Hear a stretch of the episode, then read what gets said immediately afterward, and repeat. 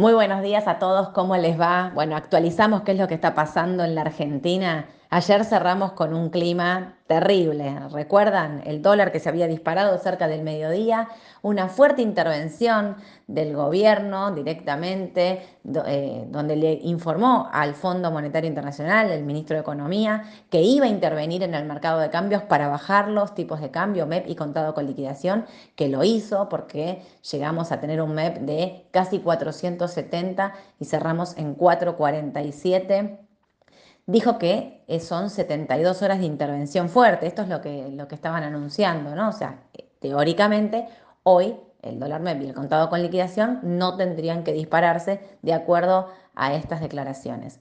Lo que sí es importante, bueno, esto fue con el aval del Fondo Monetario Internacional. El Fondo Monetario dijo, ok, listo, intervengan, pero bueno, ahora hay que volver a renegociar el acuerdo, ¿no? Había rumores de que iba a viajar Sergio Massa, un diario, el Profesional, está diciendo que en la negociación con el Fondo Monetario Internacional va a estar encabezada directamente por el viceministro eh, Gabriel Rubinstein y por el jefe de asesores de economía, Leonardo Madcour.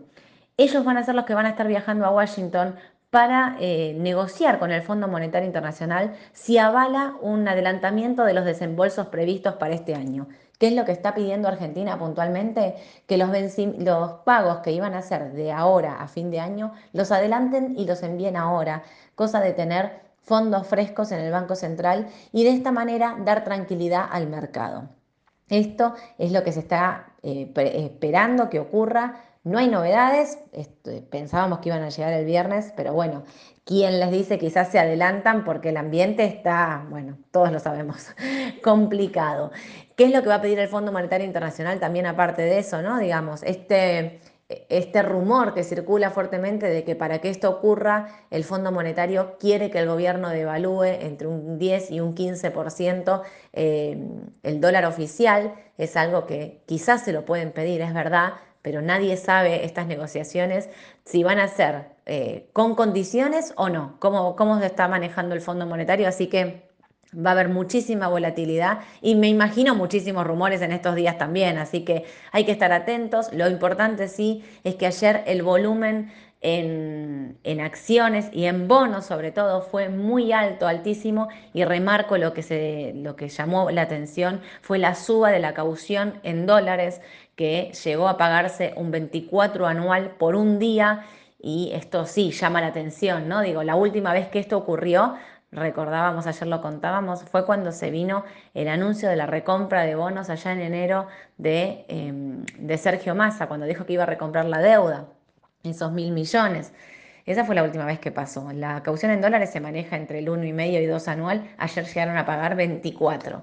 Muchos decían, es que alguien se está adelantando, es que hay novedades, es que están apostando por una suba de los, de los bonos dolarizados. También recordemos que los bonos, la curva corta en bonos, está con un rendimiento máximo. 57% de TIR, en casi mínimos históricos, cerca de los 20 dólares. Bueno, muchos ven en eso una oportunidad de compra en estos bonos. Y quién les dice ese es el motivo por el cual subió la caución, no lo sabemos, pero sí me parece que ese dato de caución alto eh, que se pagó ayer era todo un indicador. Bueno, hay licitación en pesos hoy también, tenemos casi un billón de pesos a licitar, esto creemos que va a salir bien porque hay muchos pesos circulantes en el mercado y vienen siempre teniendo un, eh, rollover positivo, eh, o sea, tienen financiamiento neto positivo, esto quiere decir que siempre eh, consiguen más pesos de los que salen a colocar. Así que vamos a ver, me parece lo más importante acá es si sube la tasa implícita de esas letras que va a licitar o no. Esto lo vamos a saber recién hoy a la tarde. Imagínense, tenemos todo el día por delante. Lo que es importante, sí, en el pre-market las acciones argentinas están levemente positivas, uno, uno y medio arriba, pero también acompaña el mercado de Estados Unidos, que está subiendo fuertemente, porque ayer vinieron bien los balances de Microsoft, que está subiendo casi un 8% en el pre-market. Google vino bien con respecto al estimado, pero quizás tuvo una previsión de ingresos un si bien fue mm, alta, quizás el mercado esperaba un poco más, con lo cual Google no está casi subiendo, está neutra. Hoy al cierre se espera el balance de meta. Em, y bueno, también es todo un indicador para el sector tecnológico, qué es lo que va a venir. Me olvidaba, ayer en Argentina vino el balance de vista, que fue muy bueno, como siempre, vino excelente, está subiendo un 2,5 en el pre-market. Bueno, eh, no me quiero extender mucho más porque, ah, sí, una cosa más les quiero contar, eh, que es importante. Recuerden, ayer eh, bajaba fuerte el First Republic Bank, que es este banco de Estados Unidos, que es un banco regional, que, bueno, que fue un banco al que le inyectaron eh, miles de millones de dólares. Ayer bajaba un 44%, eh, anunciaron reformas dentro del banco y demás. Hoy está bajando otro 12% en el premarket, está tocando un mínimo histórico y esto es porque a los inversionistas dicen, les preocupan los planes para revertir el negocio. Este banco está, ayer afectó todo el mercado, así que yo andaría con muchísimo cuidado con el sector financiero.